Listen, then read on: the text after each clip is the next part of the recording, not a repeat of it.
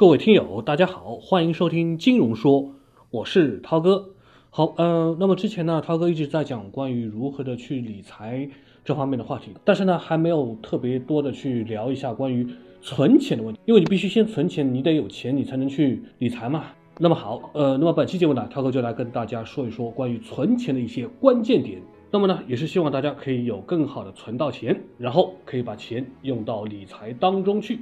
首先，我们得说存钱呢有几种方法。我们先说第一种啊，叫做存单法。那么存单法其实就是指每个月存一笔钱，那么整存一年。那么等到第二年开始的时候呢，每个月就都有一笔钱到期，那么每个月再存入新的一笔钱，如此循环下去，那么存钱的金额就会越来越大。比如说你在二零一六年一月份的时候存了一千块，然后呢两月份也同样再存一千块钱，以此类推。那么到二零一七年的时候呢，你每个月其实都能收到一千块钱的本金和固定的利息。那么在保持每月存一千块钱的存钱方法不变的情况下，再把原来到期的本金和利息继续存下去，那么五年之后，你将会收到本金加利息，可能超过五万块钱。那么十年之后，这个数就是十多万。那我们再说，如果你把每个月的存款金额由一千块钱变为一万块钱的时候，那么十年后将会超过一百万，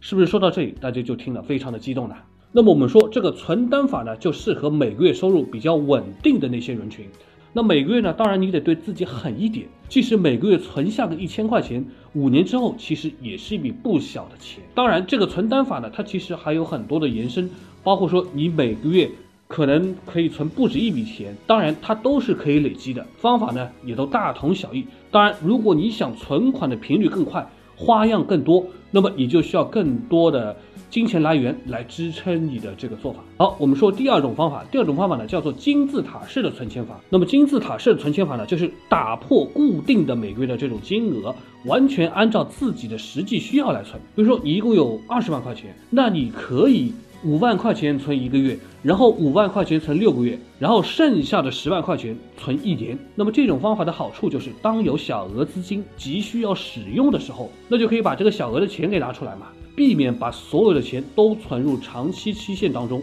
那么急需用钱的时候呢，这个就是非常好的这么一个做法。好，我们再说第三种，还有一种呢叫做等额本息回款法啊，听上去是不是很复杂？对，涛哥也这么认为。但是呢，呃，还是得说一说啊。那么和上面提到的这个一次性的这种，比如说还本付息的方法不同，那么等额本息回款法呢，就是每个月都有钱到账。那么这种方法呢是比较适合高流动性人群的。那么等额本息回款法呢，它不是一种存钱的方法，而是一种回款的方法。那么和我们的房屋贷款里面的等额本息还款法有点类似。比如说你有十万块钱想投资，那么不想三个月或者一年后才拿到本金和利息。那么在那个时候啊，你就需要去选择那种假设十万块钱的话，那你每个月他都会分批还你本金加利息三万多或者四万多，那么分一年还给你的这种存款的方式。那么这里要说的一点就是，这种存款的方法是由于每个月都有一部分的本金跟利息还给你，所以最终的实际利息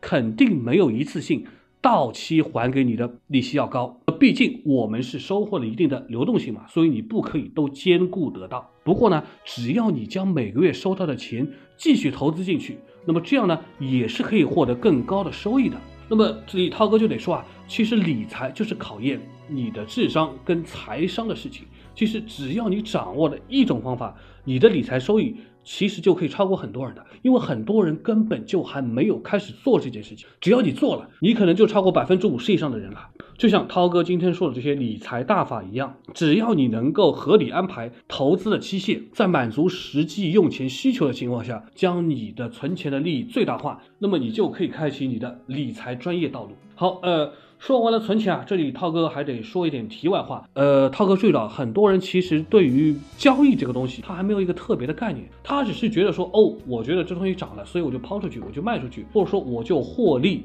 然后结束再也不做了。而且很多人都喜欢搞什么择机而动。呃，那么从心理学角度来说呢，其实人都是喜欢赌博的嘛，尤其是在冒了风险之后获得了财富，那么这种感觉呢，给人是非常大的那种快感。那么这也就是为什么，如果你控制不当，其实赌博它就会上瘾。就是这么一个原因。那其次呢，大多数人其实都是非常习惯性的高估自己的能力跟自己的成功概率。呃，那么曾经有一个研究就做过一个实验啊，针对美国的一个几百家的企业做了一个调查，百分之八十的人都认为他们成功的概率至少有百分之七十，而百分之三十的人认为呢，他们的成功概率将会是百分之一百。那么现实中又是怎么回事呢？美国大约有百分之七十多的新公司在五年内其实都会销声匿迹，包括我们现在看到马路上那么多什么创业公司，其实很多你会看到最后存活下的只有百分之十。那么很多投资人呢，在做。自己的分析研究的这样的一个时间段呢，总是认为现在就是这个时候，现在这就是一个低谷，现在这就是一个底部。